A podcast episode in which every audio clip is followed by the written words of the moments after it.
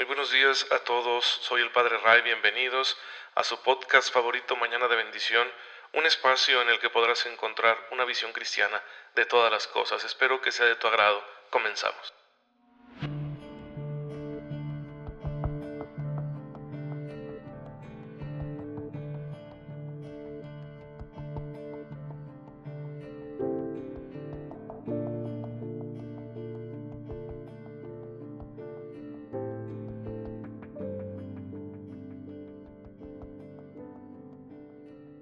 Feliz lunes, queridos hermanos. Soy su amigo el Padre Ray. Les envío un cordial saludo. Un fuerte abrazo a todos ustedes que tienen la amabilidad de escuchar este su podcast católico favorito, Mañana de Bendición. Ya saben, mi deseo de todos los días es que ustedes encuentren la gracia de Dios que está a su alrededor y que está dentro de ustedes.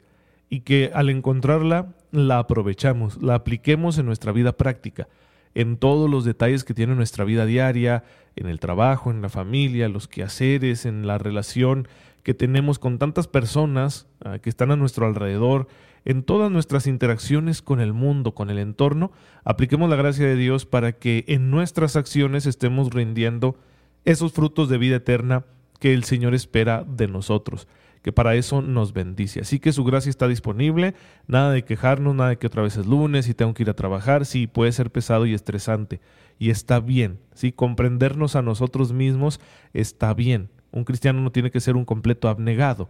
Sin embargo, también está bien y está mucho mejor inmediatamente reponerse y decir, en el nombre sea de Dios y voy a hacer las cosas de la mejor manera que yo pueda con toda la actitud como Jesús nos enseña y que para eso nos ha dado el don del Espíritu Santo.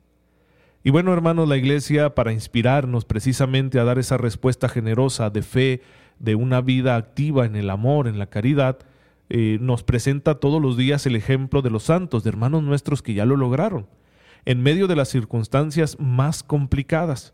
Por ejemplo, el día de hoy quisiera destacar la figura de todos los santos, de entre todos los santos que celebramos hoy, del beato Francisco Rogasewski, quien, quien en el siglo XX murió por la fe, era un sacerdote y fue mártir, fue fusilado durante la ocupación de Polonia por el régimen nazi.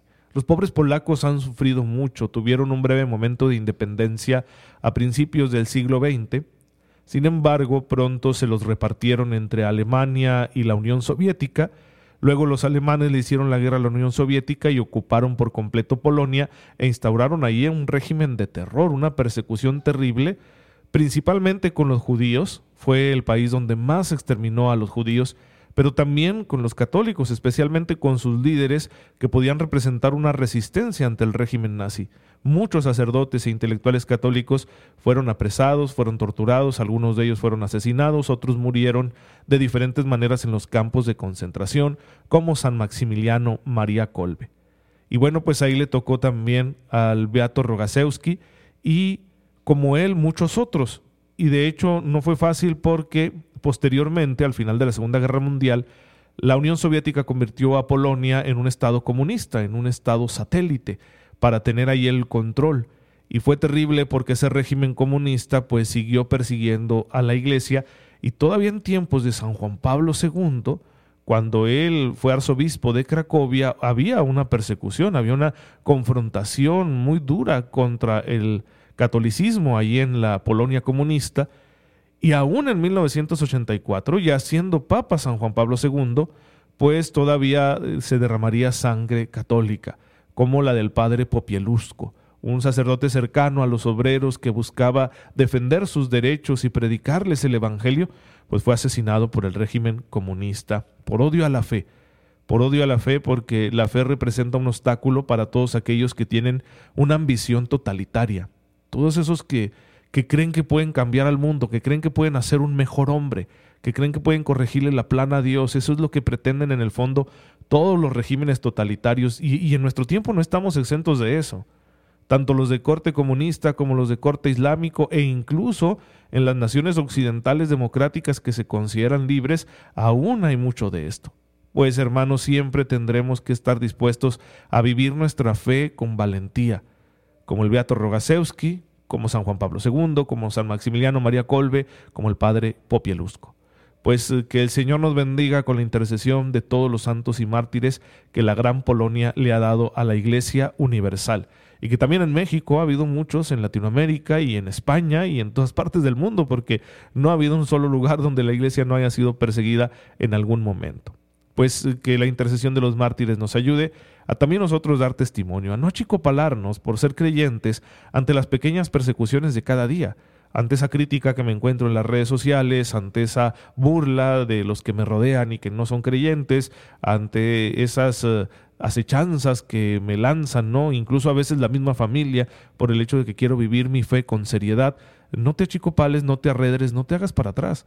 No caigas tampoco en confrontaciones inútiles. Es bueno no hacer polémica por cualquier cosa pero siéntete orgulloso de la fe que posees, aunque seas un pecador. Y claro, deja que esa fe vaya transformando tu vida para que seas cada día menos pecador. Y bueno, un aspecto importante de la fe es el aspecto moral, el aspecto ético, que está sintetizado en los mandamientos y que aquí en Mañana de Bendición, siguiendo el Catecismo de la Iglesia Católica, lo estamos estudiando. Hemos llegado ya al séptimo mandamiento, que en la letra dice no robarás, pero que ya sabemos que significa muchísimo más. Hemos hablado, por ejemplo, de la doctrina social de la Iglesia, un cuerpo de doctrina, de verdades, presentado sistemáticamente por la Iglesia para enseñarnos cuáles son los principios morales que deben regir la vida social, que deben regir el comportamiento económico, que deben regir el comportamiento político y el comportamiento laboral. Y es bien importante que nosotros descubramos en este cuerpo de doctrina que el centro es la dignidad de la persona, porque en el Evangelio el centro está puesto en la dignidad de la persona. Jesús no anuncia un Dios distinto, sino el mismo Dios de Israel, pero lo revela en plenitud. Y en esta revelación plena nos muestra que el designio de Dios es que la dignidad de cada persona sea reconocida y nos da esa vocación de ser hijos de Dios a través de su propio misterio, es decir, a través de la unión con Cristo nos convertimos en hijos de Dios. Y esto va a estar presente también, o debería estarlo, en toda la vida social. Y eso es lo que nos dice, así como que en resumen, la doctrina social de la Iglesia. Estos principios morales, estas orientaciones éticas, pues uno tiene que aplicarlas en su vida económica, política y laboral. Por ejemplo, el catecismo dice en el número 24-26 que las actividades económicas y el crecimiento de la producción tienen una orientación, están destinados a satisfacer las necesidades de los seres humanos. El fin de la actividad económica no es simplemente multiplicar los bienes o aumentar el lucro o el poder.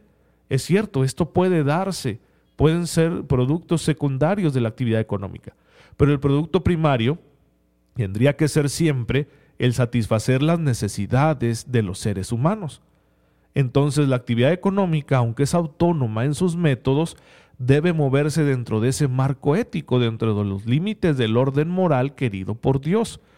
Tiene que responder la actividad económica al plan de Dios sobre el hombre. ¿Y cuál es el plan de Dios para la humanidad? ¿Qué es lo que Dios quiere? Dice el Nuevo Testamento, que todos los hombres se salven. Entonces, la actividad económica debe ejercerse de tal manera que contribuya a la salvación y no que la obstaculice. De igual manera, el trabajo humano, la cultura del trabajo, es reflejo de uno de los aspectos de la naturaleza humana creada a imagen y semejanza de Dios. ¿Qué significa? Que Dios es un Dios creador y nosotros al trabajar somos co-creadores. Y por eso el trabajo es digno, es edificante, no es simplemente que no tengamos opción y tengamos que trabajar para satisfacer nuestras necesidades, sino que es algo que nos dignifica. Y Jesús mismo, que era hijo de un artesano y el mismo artesano, pues trabajó con sus manos. Por eso en la primera comunidad cristiana encontramos afirmaciones como la de San Pablo en 2 de Tesalonicenses 3:10, si alguno quiere trabajar, no quiere trabajar, que tampoco coma. Entonces hay que trabajar, aunque estemos a la espera de que Jesús regrese y nos lleve consigo, nosotros tenemos que trabajar porque de esa manera estamos imitando al Señor. Y fíjense que San Juan Pablo II nos dejó una encíclica que se refiere precisamente al trabajo. Laborem exercens se llama. Ustedes la pueden encontrar en internet gratuita. Laborem exercens. Ya saben, estas encíclicas pues tienen ese título en latín, así lo van a encontrar ustedes con mayor facilidad. Y nos dice dos cosas básicamente esta encíclica. En primer lugar, que el trabajo es un medio de santificación, que uno se santifica trabajando. Cualquier trabajo honesto se lo podemos ofrecer a Dios y así contribuye a nuestra santificación. pero también que el trabajo no es el centro. Y nosotros vivimos precisamente en una cultura que tiende a ser del trabajo el centro de la vida humana. Y hay que tener cuidado porque cuánto estamos sacrificando de nuestra humanidad por trabajar. Es cierto, a veces no queda de otra porque las familias, las personas pueden verse en un apuro económico muy grande que no queda más que trabajar y trabajar y trabajar. Pero fomentamos eso. Y realmente no debería ser así, porque ese otro principio que nos da esta encíclica y que es completamente coherente con el Evangelio es que el trabajo es para el hombre y no el hombre para el trabajo. Si los judíos se desvivían obsesionados por cumplir el sábado, ahora vivimos obsesionados por cumplir con el trabajo. Entonces el trabajo es para el hombre y no el hombre para el trabajo. Pues aquí tenemos una orientación ética muy clara en cuanto a la vida laboral. Y por último, el catecismo, en el número 2429, termina reconociendo que hay un derecho de iniciativa económica, que cualquier persona puede usar legítimamente de sus talentos para contribuir a la abundancia económica, una abundancia económica que deberá verse reflejada en el bien común, ¿sí? Entonces todos podemos utilizar lo que sabemos. Hay quien sabe trabajar la tierra, hay quien sabe labrar la madera, hay quien sabe construir casas, hay quien sabe limpiar, que es tan importante y que ojalá siempre respetemos la dignidad de los que limpian. ¿Qué, qué sería nuestra vida si no hubiera personas que en eso trabajan? Y hay que respetarles y ojalá que sus trabajos sean siempre bien remunerados. O está el trabajo de las madres de familia, de aquellas personas que se dedican al hogar, y bueno, que ese trabajo, aunque no recibe un salario, debe ser reconocido. ¿Por qué? Porque contribuye al bienestar de las familias y de esa manera contribuye al bienestar social. Pues eh, todo, toda cualidad, todo don, todo talento puede ejercerse honestamente y ofrecerse a Dios entonces tenemos ese derecho a tener iniciativas económicas. Me puedo yo inventar algo con lo que sé para poder crecer económicamente, para poder prosperar. Y esto es justo porque lo estoy haciendo de una manera honesta y lo estoy haciendo para satisfacer mis necesidades y las de mi familia. Pero eso no me exenta de contribuir al bien común.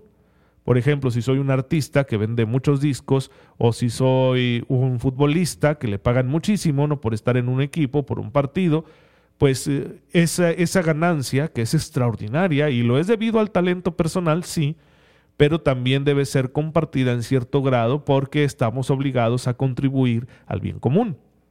Es decir, que si mis talentos en su aplicación tienen éxito y me van a traer una gran retribución económica, pues yo no sea egoísta, porque a fin de cuentas es la sociedad la que está reconociendo mi talento y me está pagando por ello, y yo sea compartido y sea generoso, especialmente con aquellas iniciativas que están pensadas para ayudar a los más vulnerables, a aquellos que viven una condición económica eh, más eh, difícil, de pobreza, o aquellos que por alguna razón, por ejemplo una discapacidad, no pueden integrarse al mercado laboral y por lo tanto no pueden valerse por sí mismos en la satisfacción de sus necesidades económicas y claro que la persona que sí, que con su talento logra ese éxito económico, está obligada moralmente a compartirlo. No es como que un favor, ¿sí?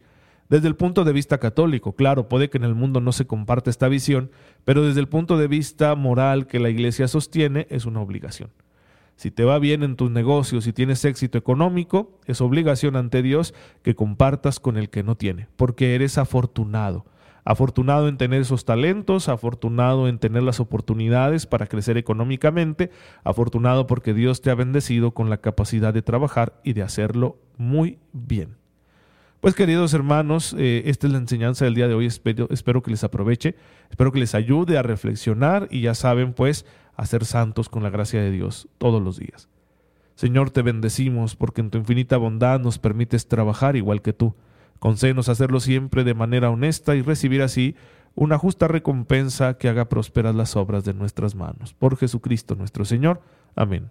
El Señor esté con ustedes. La bendición de Dios Todopoderoso, Padre, Hijo y Espíritu Santo, descienda sobre ustedes y les acompañe siempre.